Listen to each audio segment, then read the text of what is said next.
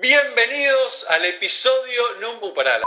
no me acuerdo el número de episodio. Vamos de nuevo, vamos de nuevo. Bienvenidos al episodio número 24 de este podcast que di por llamar Somos Humanos y Digitales. Y en este episodio de hoy voy a entrevistar a la distancia a mi amigo Pablito o Pablo. A mí me gusta llamarlo Pablito, todos lo llamamos Pablito. Pablito Larguía. Bienvenido, Pablo. ¿Cómo andás, querido? Tanto tiempo.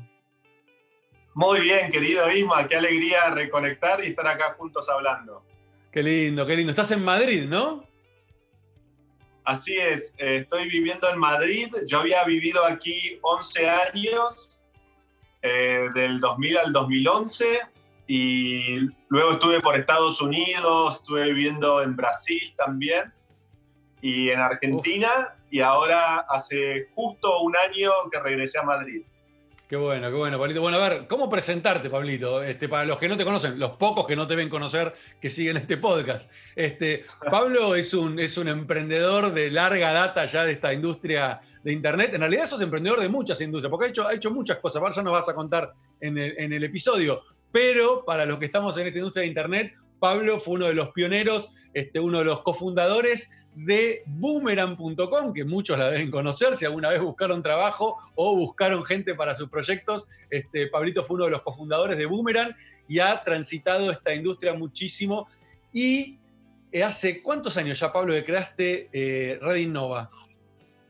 Hace este año se están cumpliendo 11 años. Wow, 11 años que creó Red Innova, que es una, eh, por, por, llamarlo de alguna manera, si bien arrancó como un, como un evento, hoy ya no es un evento, es una plataforma que nuclea prácticamente a todos los emprendedores de habla hispana este, repartidos por todo el mundo. Eh, y ahora, bueno, ya nos vas a contar, pero se viene una noticia muy, muy buena del siguiente paso de Red Innova. Bueno, Pablito, bienvenido a Somos Humanos y Digitales. Un placer tenerte acá.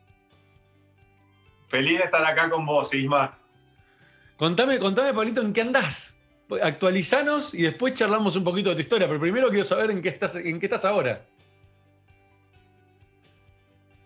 Bueno, un poco el, regreso a, Madrid eh, tenía que ver con, empezar cosas nuevas y también eh, volver a hacer Red Innova en Madrid, que originalmente la primera Red Innova fue en Madrid, de hecho la hicimos acá por muchos años y, y entonces ahora la vuelta también era, era hacerla aquí y tener otro, otro y lanzar un nuevo startup tecnológico que estoy todavía craneando, digamos, pero con eh, la verdad que por, eh, con esto de, de, la pandemia también eh, Red Innova estaba muy orientado a los eventos físicos, conferencias de más de 2.000, 3.000 personas durante dos días que venían de todo el mundo.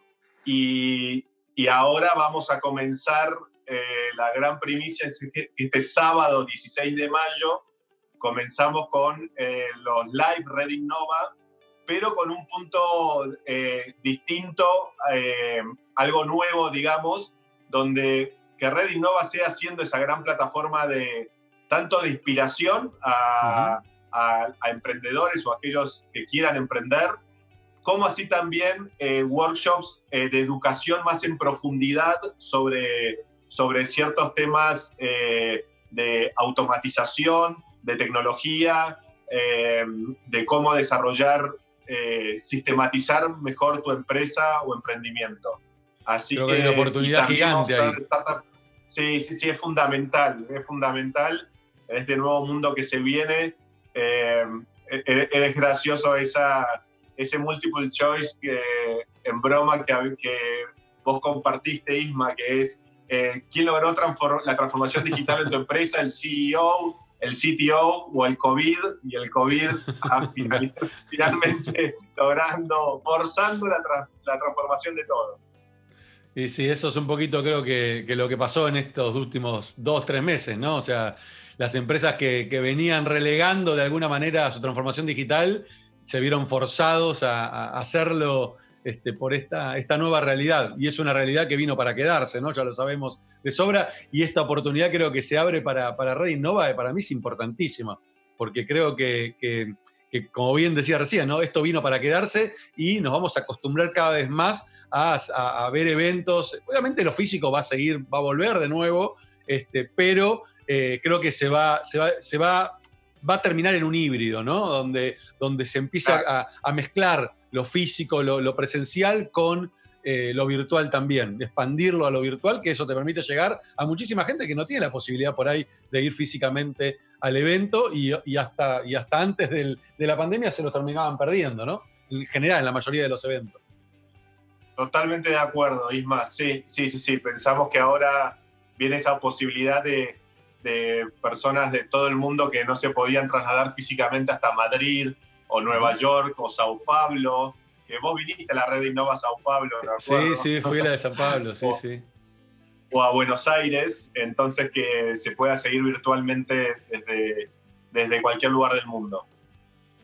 Sí, a ver, yo creo que vos, eh, al igual que yo, que venimos de hace ya mucho tiempo transitando esta, esta industria digital, hemos vivido muchísimas transformaciones, ¿no? Hemos visto muchos, este, muchas transiciones este, eh, de, la forma de trabajar, de la manera de hacer las cosas, eh, incluso de las tecnologías que fueron apareciendo. pero me gustaría remontarnos un poquito hacia, tus orígenes, tus comienzos en, la industria digital. ¿Cómo fueron, Pablo? Contanos, contanos un poco cómo, cómo arrancaste en este mundo y qué transformaciones vos viste, no solamente en la industria, sino en vos mismo, porque por supuesto, vos mismo te debes, haber transformado más de una vez a lo largo de toda tu carrera profesional. Exactamente. Eh, bueno, los, los, inicios fueron allá por el año 98, eh, que me fui a estudiar, yo estudiaba administración en la Universidad de Itela en Buenos Aires, y para en esa época no era tan común como es ahora quizás, pero tuve la suerte de irme a hacer un, semestre de intercambio a la University of Illinois, eh, cerca de Chicago. Y, como era el año 98 para aplicar, ya desde el 97 que tendría que mandar todos los formularios online, y, bueno, ya desde el 97 que era eh, un, usuario de, la tecnología y y cuando fui a Estados Unidos en el 98, ahí terminé de ver todo el potencial porque me comunicaba con toda mi familia y amigos eh, vía internet. Recuerdo que a mis amigos les pedía en el año 98, por favor, eh, abrite una cuenta de Hotmail eh, para, para poder estar comunicados. Y mis amigos me decían, pero pará, ¿estás seguro? Porque si te tengo que mandar un mail a Estados Unidos me van a cobrar larga distancia. Eh, si los conceptos era como todo tan novedoso en esa época. Y, y ahí cuando me di cuenta del, del, poder de transformadora de la tecnología, de lo que era Internet en esos años en Estados Unidos, que, que ya estaba más madura, si bien era súper incipiente. Y cuando regresé a Argentina, eh, bueno, tuve una situación familiar eh, muy dura porque al estar ese semestre fuera, eh, vino mi padre a buscarme a Ezeiza, pero no vino mi madre. Entonces, en el trayecto de Ezeiza a mi casa, mi padre me explica que mi madre estaba, en estos seis meses, había contraído cáncer y estaba con quimioterapia, entonces que la iba a ver muy débil. Y dicho y hecho, cuando llegó a casa, mamá estaba en cama eh, con, con todo lo que la quimioterapia en ese momento genera que es, bueno, pérdida de cabello, ¿no? Y, bueno, entonces me encontré en una situación eh, muy dura eh, familiar, digamos. Y, ahí fue cuando tenía que ponerme a buscar trabajo, pero veía el potencial de Internet. Y junto con un grupo de, amigos eh, nos fuimos conociendo y a, pensar ideas para, para, para hacer en Internet, para emprender algo. Y, así fue como, como naturalmente surgió la búsqueda de empleo y así fue como comenzamos eh, con este proyecto Boomerang, ¿no? Así que el inicio fue ese, entonces como que fue eh, resurgir desde la adversidad absoluta familiar que a esa edad te puede generar algo de, ese estilo. Por suerte tanto Boomerang fue bien como lo más importante es que mi madre se recuperó y hoy, hoy por hoy hablo todos los días con ella, así que fue solo un susto, pero desde la adversidad fue, en mi caso personal, desde donde nació Boomerang. Mira qué interesante. Y bueno, imagino que ese tipo de situaciones te pone, te pone todo en perspectiva, ¿no? Este, te hace, te hace salir y mirar las cosas desde otro lugar. Eh, y es interesante porque muchas veces cuando uno habla con emprendedores, eh, las mejores ideas a veces surgen en momentos, en los momentos más críticos, ¿no? En los momentos más, más difíciles. Este, ¿Qué será, no? ¿Qué habrá ahí atrás en, la cabeza del ser humano que, en esos momentos de tensión o de estrés o, de, mayor complicación es cuando aparecen las mejores, las mejores ideas o las oportunidades, ¿no? Uno por ahí está después más abierto quizás a detectar esas oportunidades. Em, ¿y, qué pasó después de Boomerang? ¿Cómo, ¿Cómo siguió tu vida profesional? Vos después te fuiste a vivir a Madrid. Ahí fue que tu primer viaje, ¿no? A Madrid. Sí, en el año, en el año 2000, eh, eh, Boomerang es, es, adquirida por Telefónica. Em, entonces yo me vengo a vivir a Madrid y para justamente eh, tender a extracar el headquarter de, de, ellos de Telefónica y de ahí es cuando también me voy eh, casi un año a vivir a Miami porque estábamos abriendo aquí en España, pero también en Miami como eh, oficinas allí. Así que paso los siguientes dos años con Boomerang y luego ya como que pienso que es una nueva etapa para comenzar una nueva etapa en mi vida y, ahí eh, tuve la ocurrencia de que me, gustaba mucho desde chico, como a todos creo, pero el mundo del arte y el cine y sí, la expresión artística en general. Eh, y ahí fue cuando dije, bueno, empezaba la crisis lamentablemente en Argentina, entonces bueno, vi como una posibilidad de producir con todo el talento que hay en Argentina, producir eh, cine y teatro para, para, el, para el mundo, digamos. Entonces, la primera película que se rueda post-crisis en Argentina es Lugares Comunes, una, una película que fui el eh, coproductor. Eh, y, en, y en esa película, bueno, lo que había que hacer era financiarla vía Canal Plus, que es la televisión de pago aquí, y a través de las televisiones, las distribuidoras de cine, como conseguir el adelanto para que ellos tengan la exclusividad para la película. Bueno, toda una, una ingeniería financiera, digamos. Y bueno, y la primera película que hago, tengo la suerte que, que gana dos premios en el Festival de Cine de San Sebastián, que es muy prestigioso aquí en España. Impresionante. Gana los dos premios de Goya, que son como los Oscars en España. Y entonces eso ya me dio como comenzar con algo fuerte, sí. Y sí, así que ese fue el inicio de la segunda empresa. ¿Y, cómo, ¿Y cómo fue eso de salirse del mundo digital y meterse en algo tan, eh, nada, tan analógico, entre comillas, ¿no? Como puede llegar a ser el mundo del cine. En esa época, por ahí hoy ya está más cercano a la tecnología, pero en esa época quizás no tanto. Eh, y aparte en un mundo que al menos hasta ese momento vos no lo conocías, no era, no era algo que, que, ni que habías estudiado ni nada por el estilo. O sea, te metiste en algo este, que te hizo reconvertirte. ¿Cómo fue esa experiencia de reconversión, ¿no? de, salir de un lugar a algo distinto? Sí, eh, eh, en realidad pienso que eh, si bien lo, más importante es cuando uno mira una industria es entender muy bien las variables y las métricas y la dinámica que tiene esa industria. Y si uno puede aportar algo de innovación, mejor, por supuesto. Entonces, eh, así, entonces bueno, un eh, leí, estudié, me formé, me dejé que, por suerte me mentorearon muchos, muchas personas muy reconocidas en esa industria y así fue como poco a poco eh, pude ganarme mi lugar aquí en España en, en, el mundo de la producción audiovisual y el mundo del teatro también. Así que sí, era estar atento a, cuál es la dinámica, qué funciona e intentar venir con algo, algo novedoso, digamos. Eh, sí. ¿Y cómo siguieron, cómo siguieron los pasos en, ese mundo? Porque me acuerdo que después eh, te metiste con un, con un, teatro, recordame un poco esa historia también. Eh, sí, en, esa época conocí a, a, Ricardo Darín, que en el estreno de mi película en Buenos Aires y, me propone al otro día ir a almorzar y, a él se le ocurre la idea de traer art, que es una obra de sí, Sí, la, vi en su momento con él. Con él y con, con, Palacios y el otro era Oscar Martínez. Oscar Martínez. Qué buena. Creo que es una de las mejores obras de teatro que vi en mi vida. De la que más disfruté, por lo menos. No sé si la mejor, la que más disfruté. Qué bueno, tal cual. Y ahí fue cuando eh, había que eh, comprar los derechos en Francia, los derechos para España, la obra, la autora es francesa, comprar los derechos para España, conseguir un teatro y traer al equipo de Argentina, a esos actores que mencionaste.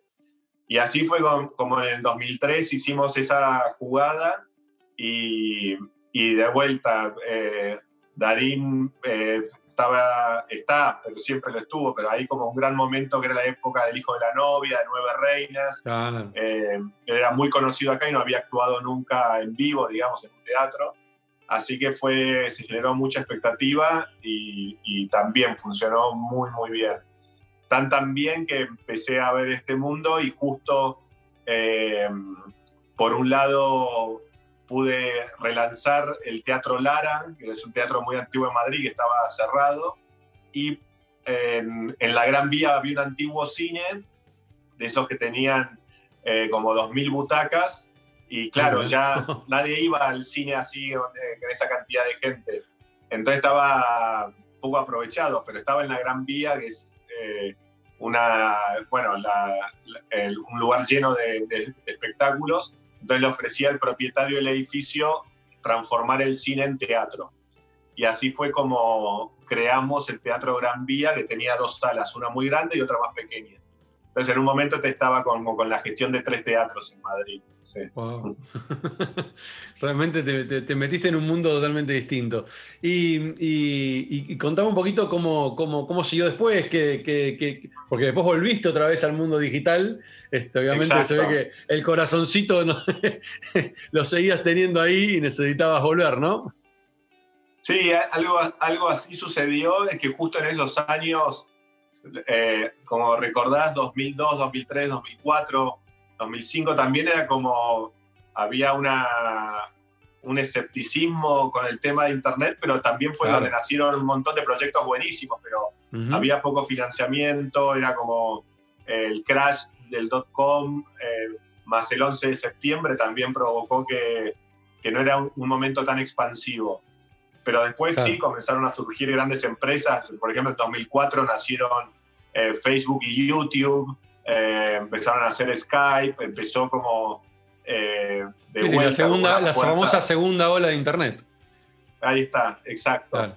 Y ahí fue cuando, cuando, cuando empezaba a ir por, por, como por hobby, por lo que me fascinaba y tenía curiosidad por la industria, empecé a visitar, gracias a amigos emprendedores de acá de Madrid, empecé a visitar eh, conferencias de innovación y tecnología. Eh, una se llama Le Web en París, eh, otra se llama DLD, DLD en Múnich, otra se llama CIME en Estocolmo. Y veía que ahí pasaban los fundadores de Google, de Facebook, todos los que estaban transformando el mundo, pero no pasaban absolutamente nadie de Latinoamérica, digamos. Entonces, pensé que, que, una región tan, tan importante, como que nos estábamos perdiendo algo. Y ahí fue cuando se me ocurrió crear Red Innova, que es justamente de empezando en Madrid para que toda la gente de, Estados Unidos, eh, Inglaterra, Alemania, Francia, Holanda les sea más, más accesible, sobre todo de toda Europa, llegar a Madrid y la propuesta era estas conferencias de innovación y tecnología, donde si venís dos días vas a ver todo lo que está sucediendo en América Latina. Entonces es como una propuesta distinta a, a las que había en Europa. Así fue como lanzamos Red Innova en el año 2009 y, y por suerte pude, invité a todos mis amigos emprendedores de Latinoamérica y, y vinieron a ser ellos speakers y a comentar para que justamente el mundo conozca mejor eh, quiénes son los, emprendedores y la innovación en América Latina y se generen vínculos de, inversión, de partnerships, eh, de clientes. Así que esa fue un poco la, idea detrás de Red Innova. Yo creo que, eh, a ver, creo que en el momento que lo hiciste, Pablito, fue, fue clave, ¿no? Fue clave porque justamente estaba arrancando esta segunda ola. Eh, ahí empezaron a nacer un montón de proyectos argentinos que les ha ido muy bien, de hecho. Eh, y, ahora que lo pienso y te escucho hablar, digo, wow, por ahí no sé si tenés hecho el análisis, pero, pero el impacto que debe haber generado Red Innova en ese momento eh, y bueno, y después todos los años que siguió, ¿no? Pero en ese momento en particular, en poner a Latinoamérica a la vista, que no estaba todavía a la vista, yo creo que debe haber sido, este, si lo podríamos analizar o si tener los números, debe haber sido realmente importantísimo el, rol que jugó Red Innova en eso. Y me acuerdo cuando lo trajiste a Argentina, que empezaste a hacer el evento acá, que fue un golazo, fue, realmente lo llenabas, en cada edición explotaba el evento y no, no vi, o sea, de hecho no hubo otro evento en Argentina, por lo menos en Argentina, este, que haya nucleado eh, realmente a toda la industria. Eh, y, en lo particular te digo, se extraña, ¿no? Se extraña que, hoy no existe. Fíjate que nadie, pero es verdad eso, nadie, nadie reemplazó el espíritu de Red Innova. Este, así que me, pone muy contento por un lado saber que lo, estás retomando y que va a arrancar de nuevo ahora este sábado con, con un formato nuevo por la realidad en la que estamos viviendo, pero que seguramente este, una vez que salgamos de esto, termine en un híbrido, porque yo sé que eso es un tipo hipersocial y no vas a poder evitar querer hacer cosas presenciales. Tal cual. Pero, pero realmente el impacto que, generó Redinova es importantísimo, creo que han, Es más, debes tener un montón de historias, de hasta empresas que deben haber nacido, este, que se han conocido dentro de Redinova. Yo, yo recuerdo ver emprendedores que no se conocían y se conocieron por primera vez dentro de Redinova. Eh, eh, que salvando las distancias enormes, me pasó en su momento con Barcamp. O sea, Barcamp también generó eso muy chiquito, porque era algo sin fines de lucro, era algo muy chiquito, pero, pero Red Innova, en la escala que tomó, eh, bueno, ha llegado a, llevar presidentes a, hablar en la Red Innova. O sea, realmente la escala es, enorme. Em, y lo que más, eh, lo que más me, me, impresiona es que cuando muchas veces hablas de esto fuera del mundo de, Internet o fuera de nuestra industria en particular, eh, tenés mucha gente que lo conoce, porque vos, lo que lograste, creo que ahí fue una de las claves de Red fue meter al mundo corporativo. Poder mostrarle a ese mundo de negocios, del mundo corporativo, del mundo de empresas, que existía el mundo de las startups y cómo podían ayudarse, cómo podían innovar desde el mundo de las startups. Bueno, que hoy es tan popular, ¿no? El tema del Open Innovation, el tema de que las empresas salgan a buscar la innovación en las startups. Yo creo que InRed Innova fue un poco la, eh, la, que impulsó eso, la que empezó a traer esa idea a la Argentina que por ahí no estaba, no estaba en el radar de este tipo de, corporaciones. ¿Cómo fue esa experiencia y cómo lo recibieron las empresas? Eh, la verdad que, que, sí, que eh, costó muchísimo al comienzo porque era evangelizar sobre algo tan novedoso. Red Innova, para que te des una idea, comenzó antes de que existieran eh, Guaira o NextTP Labs. o sea, como antes de que haya un ecosistema eh, como hay hoy tan, eh, tan sólido. Pero, pero sí, en ese momento fue, fue crear un nuevo, un nuevo espacio o, intentar sí, que entiendan que, que acá la, el Open Innovation y, todas las oportunidades que había, y de hecho no había Corporate Venture Capital, por ejemplo, en ese momento, y ahora ya hay, hay muchos que, que tienen sus planes, sus programas para trabajar con startups o hasta ya existe la posición líder de ecosistema de startups en empresas como Microsoft o Amazon Web Services o SAP. Eh, sí, se volvió algo, se volvió una tendencia que era muy, eh, muy temprana en ese momento, hoy ya es algo normal. Sí. Interesantísimo, interesantísimo. ¿Y cómo siguió, cómo siguió la historia? ¿Qué vino después de.? Porque hubo ahí un, momento que, bueno, me acuerdo que, que, vendiste Red Innova y, o, sumaste socios nuevos. Este, y, y, vino una segunda etapa. Exacto, ahí hubo una etapa donde ahora eh, finalmente, eh, ahora es, como recomprado Red Innova y sigue siendo, eh, nada, sigue siendo, va a volver a ser lo que era, lo que fue al comienzo, digamos, o sea, respetando su esencia y también adaptándonos a, las tendencias de hoy por hoy. Así que en realidad este sábado 16 de mayo es como una convocatoria abierta a los que, a los que quieran eh, sumarse y aportar ideas. Eh, creo que tiene que, así como Red Innova fue siempre comunidad colaborativa, justamente tiene que relanzarse con, con esa diversidad de ideas que siempre suman y se agradece. Así que este sábado vamos a hacer casi que una charla entre amigos, los amigos Red Innova, los que quieran participar. Eh, un grupo de emprendedores me animaron a, hacer este relanzamiento y con ellos vamos a, a tener el primer, eh, el primer live este sábado. Qué bueno, qué bueno. ¿Cómo, cómo, cómo van a llegar al live? ¿Está, ¿Va a estar en el sitio de Red Innova? ¿Desde dónde pueden entrar? Sí, sí, sí, va, va a estar. Eh, sí, lo ideal es que nos sigan en, en arroba la red Innova, en Twitter eh, y en Facebook. Eh, Instagram tenemos que crear más fuerte nuestra base, pero también en la, red Innova. Pero, pero sí, sobre todo Twitter y Facebook para poder comunicarles, porque queremos lanzarlo en todas las plataformas posibles, entonces estamos ahora haciendo esa unión con Instagram Live eh, eventualmente, pero bueno, estamos probando, pero lo vamos a, comunicar por Zoom también, el lugar correcto eh, en estos días, sí. Buenísimo, excelente, excelente. Pablito, eh, si tuvieras que pensar en, todo tu, toda tu historia como, como emprendedor y, bueno, y, muchas cosas que ni hemos hablado, has dado charlas por todo el mundo, este, la verdad que tenés una experiencia realmente súper enriquecedora. Si tuvieras que pensar en cuál fue el mayor em, aprendizaje que te dejó todos estos, todos estos años y, todos todas los diferentes proyectos que fuiste encarando.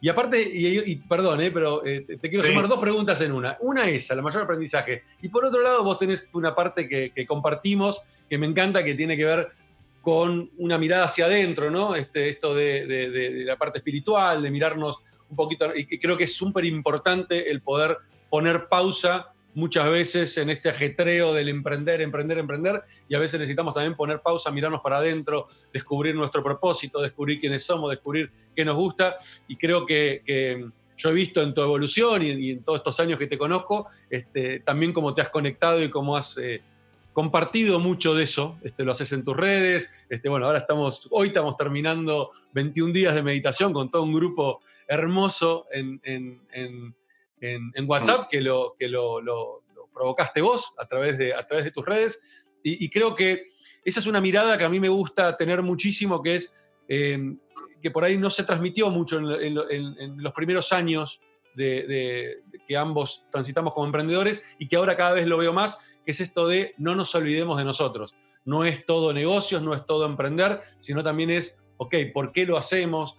¿Cómo nos afecta? ¿Dónde están nuestras emociones en juego? El aceptar los fracasos, el entender que también el equivocarnos es parte de y eso nos lleva a, posicionarnos en otro lugar. Em, y, me gustaría que, un poco nos des esas dos miradas, ¿no? Por un lado, ¿qué aprendizaje te dejó? Y por el otro lado, eh, em, eh, ¿cómo te ayudó esto de meterte para adentro también y mirarte y, conectarte con tu, con tu espiritualidad? Qué bueno, eh, qué buenas preguntas, Isma. Con respecto a la primera de, aprendizajes, em, siento que, una de las cosas importantes es, eh, dado que hoy hay infinita cantidad de recursos y de información, de contenidos educativos también, eh, uno puede literalmente aprender cualquier habilidad o skill eh, en su vida. Pero cuando hay tanta variedad, a veces marea. Es decir, eh, en un mundo de abundancia total como el que estamos hoy, la clave es lograr enfocar en no solo qué, es lo que quiere hacer uno, pero qué habilidades quiere desarrollar, ¿no?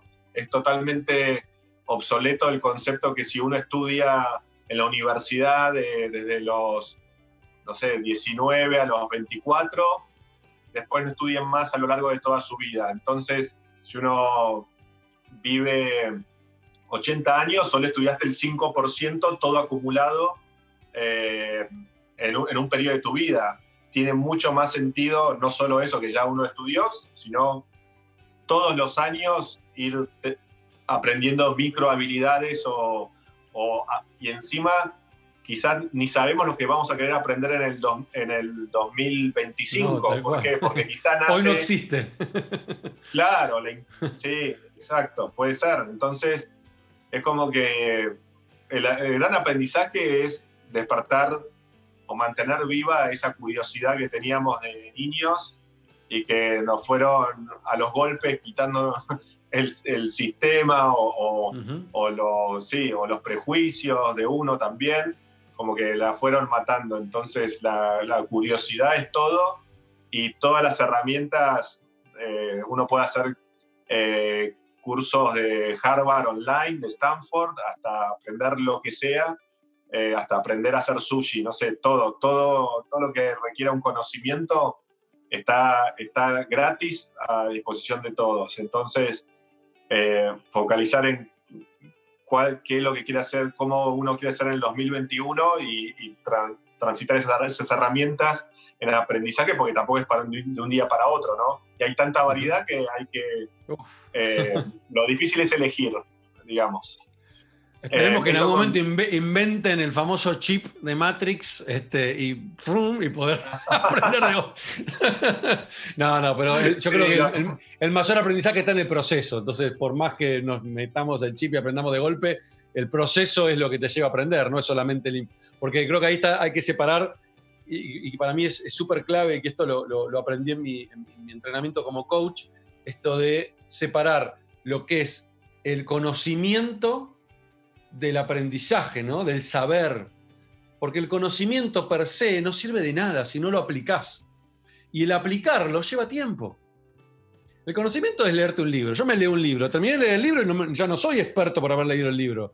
Me vi un, un, video en YouTube y no me hice experto por haber visto. Me hice un curso de cinco horas sobre cómo hacer sushi. Ya no soy experto en hacer sushi. Para poder ser experto, para poder adquirir esa habilidad, necesito práctica. Y la práctica no se puede acelerar. Y eso es tiempo, eso es poder llevar ese, conocimiento a la acción, ¿no? Y, eso creo que por ahí es, lo que en esta era donde tenés un bombardeo de cosas, el tener que aprender a tener esa paciencia, de decir, pará, esto no puedo lograr este, en un segundo ya saberlo. Puedo tener el conocimiento rápidamente, pero no la habilidad.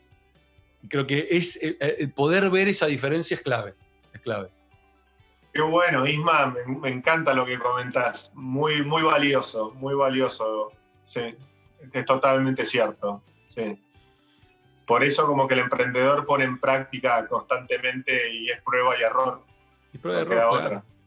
Y, aceptar el equivocarse como parte del proceso, ¿no? Y siempre y cuando te equivoques, como, como, como, decimos en esta industria, ¿no? Te equivoques inteligentemente. ¿Y qué es equivocarse inteligentemente? Es aprender de esa equivocación. Si aprendes de la equivocación, está, está buenísima la equivocación. Siempre y cuando, de nuevo, aprendas. O sea, mires qué, para qué, para que la próxima vez que transites por el mismo camino, lo hagas con ese, con ese aprendizaje a cuestas, ¿no? Y, bueno, y la segunda pregunta, ¿no? es, algo, es algo así como. Es algo así como uno en lugar de decir a veces se gana, a veces se pierde, hay que reprogramarse y decir a veces se gana y a veces se aprende. Me encantó, claro, claro, exactamente. exactamente. Sacar la palabra perder o fracaso del, lenguaje, ¿no? Y, verlo como aprendizaje. Totalmente de acuerdo. Y, bueno, y, contame ahora eso, ¿no? Esa, esa, mirada hacia adentro, esa. que creo que, a ver, si, corregime si me equivoco, pero recuerdo que empezaste a meterte en tu camino espiritual, quizás venía de antes, por lo menos lo que yo vi, este, un poco también de la mano con la red Innova y con muchas personas que te fuiste conectando gracias a la red Innova, este, te fue conectando con, tu lado más fuerte espiritual, si no me equivoco. Si no, corregime. No, qué bueno lo que... Podés creer que acabas de hacer, hacerme un clic en, algo que no lo había relacionado y es totalmente cierto lo que decís. En realidad, eh, muchos emprendedores eh, eh, tienen, eh, tienen así también esa curiosidad y esas, y esas, esas ganas de, viajar y de ver cosas nuevas. y, hay, hay un vínculo mucho más cercano del que, del que aparentemente se ve entre, el, entre emprender y el arte. Es decir, al final los artistas son grandes emprendedores, inclusive ah. es un emprendimiento dificilísimo porque es, si te pones a pensar, el producto son ellos o lo que ellos logran crear. Entonces, si ponele que alguien tiene una fábrica que hace vasos, por ejemplo, cuando lo ves socialmente a, la gente, nadie sabe si vendes muchos o pocos vasos o cómo va. En cambio, si sos un actor, todos van a saber si el teatro está lleno o está vacío, o si estás haciendo buenas películas o no estás haciendo buenas películas, o sea, o si tus cuadros se venden o no se venden. Es como que eh, estás poniendo, el producto sos vos casi como artista, eh, o tu poder de creación. Eh, o sea, te se exponen muchísimo. Entonces, concretamente, empecé a, a, ir a distintas, y justamente como, tal cual, como decir, tiene mucho que ver con Red Innova, hay eventos así muy tecnológicos, pero también eventos en la intersección entre el emprendedorismo, el arte, la espiritualidad, como uno que se llama Kinarnet en Israel, en donde durante cuatro días convivimos compartiendo habitación de a muchos, 250 eh, personas de todo el mundo, y estamos co-creando y hacemos... Eh, es como hay una grilla donde todos los días, a toda hora, el que quiera puede anotarse y dar la charla que quiera, ¿no? Como un conference, como lo llaman. Pero ni siquiera eso, porque los temas eran de los más variados, no, no necesariamente de emprender o tecnología. Claro. Y, y bueno, desde eso me inspiró muchísimo esos viajes que hago a Israel. Después lo mismo con Singularity University, estudié en el campus de la NASA, en Silicon Valley, este programa eh, de Global Solution Program, entonces también toda gente diversa, donde también había mucho eh, la conexión espiritual entre corazón y, cerebro es clave, entonces había mucho neurociencia, eh, biotecnología, y bueno, eso también me disparó cosas y después viajes, fui a la boda de un compañero de Singularity en la India y después fuimos a Rishikesh, que era el Festival Mundial del Yoga y la Espiritualidad. También está, justo coincidían las fechas y también fuimos a esa ciudad en la India.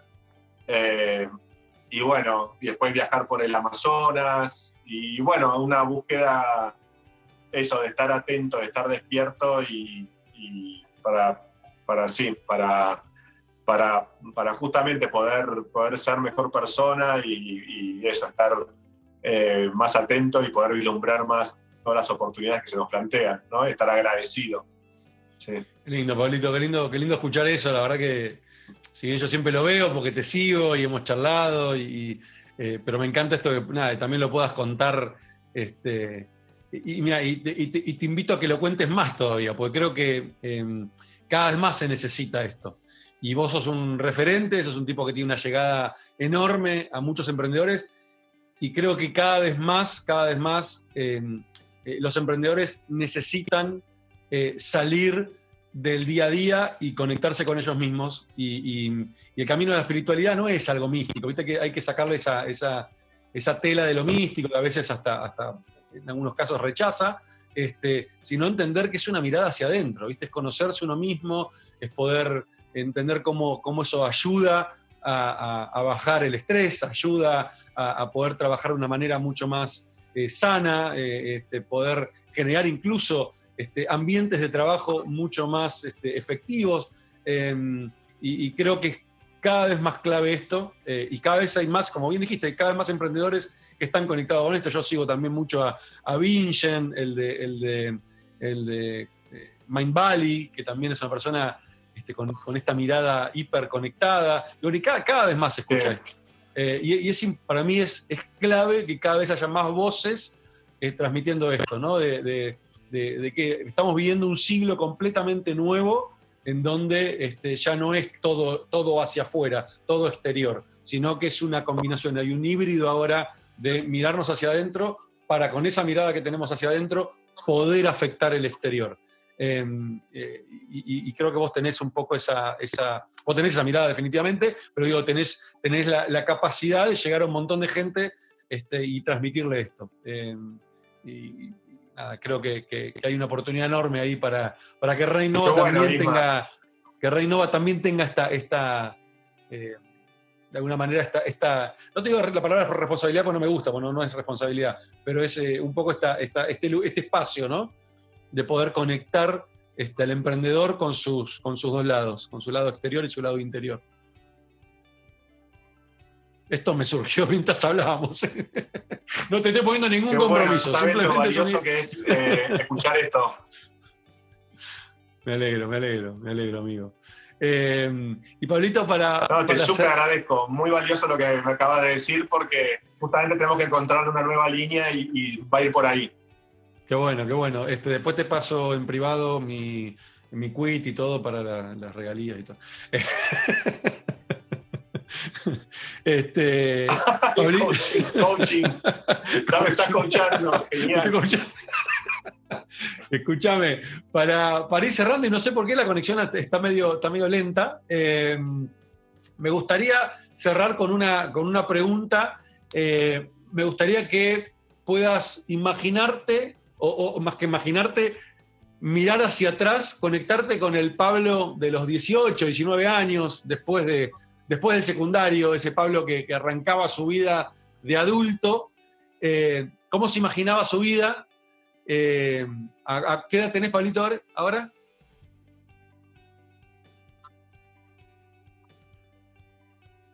42, eh, cumplo este domingo 43. Es verdad, sí, sí, sí, el día, el día de internet, vos me olvidó más de tu cumpleaños. este, eh, bueno, vas a cumplir 43 años, entonces, eh, ¿cómo, era, ¿cómo era ese Pablo de los 18, 19 años mirando hacia el futuro? ¿no? ¿Cómo te imaginabas tus 43 años? Y este, si está muy lejos o muy cerca de ese Pablo que te imaginabas, este, ¿y qué crees que, qué sueños crees que cumpliste de, esa, de, ese, de ese Pablo de 18, 19 años?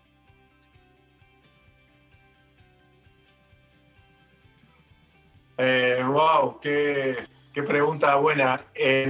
bueno, eh, sí tenía, no, tenía claro que, sobre todo esa palabra, ¿no? De que curiosidad y tenía claro que, que quería ser emprendedor eh, quería esa curiosidad transmitirle en crear cosas eh, y quería viajar. De chico quería viajar mucho y, me fascinan las diferentes culturas y, me enriquece en todos los sentidos eh, viajar y conocer y conectar con, con, nuevas personas. Entonces, en, en esa línea estoy muy contento y agradecido que sí lo cumplí. Eh, lo que pienso que eh, no, después emprender así en general no sabía que iba a ser tan, tan duro, o el famoso cliché del que te va espectacular al comienzo, el cliché de que uno piensa que todo es fácil. Eh, es verdad eso, termina sucediendo y termina uno teniendo muchísimos golpes y muchísimos eh, fracasos que uno cuando ya los asimila, como hablamos antes, está, todo perfecto.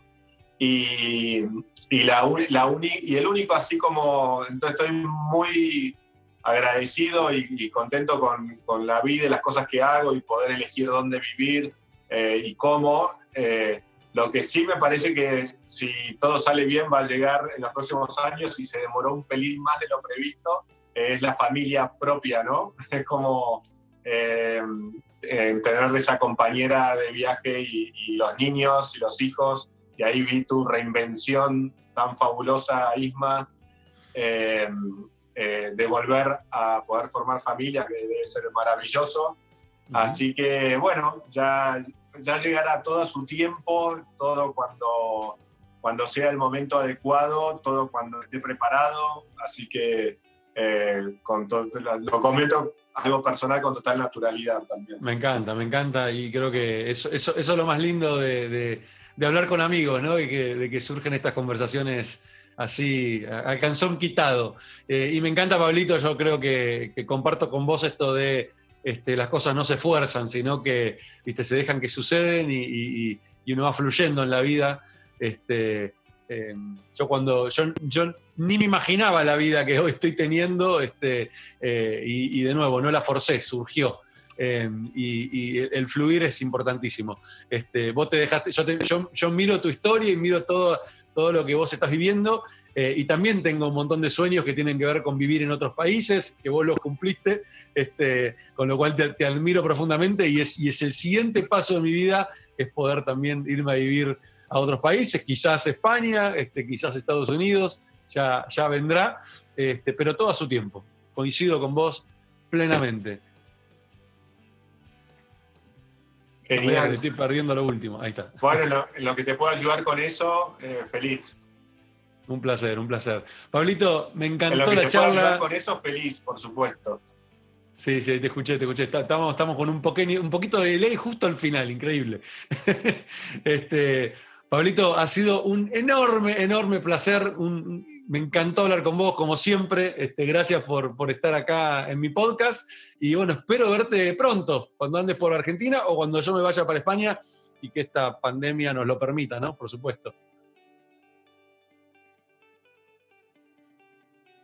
Dale, perfecto. Isma, te dejo también para los que nos escuchan en mi, en mi Instagram comunico todo lo que voy a estar haciendo, que es Pablo Larguía 1, arroba Pablo Larguía 1, así que bienvenidos y ahí voy a comentar todas las novedades con Red Innova también. Así que bueno, gracias. Lo voy a poner, lo voy a poner acá abajo en, la descripción de, en la descripción del video y en la descripción del audio eh, del podcast voy a poner los links a todas tus redes, así, así te pueden seguir.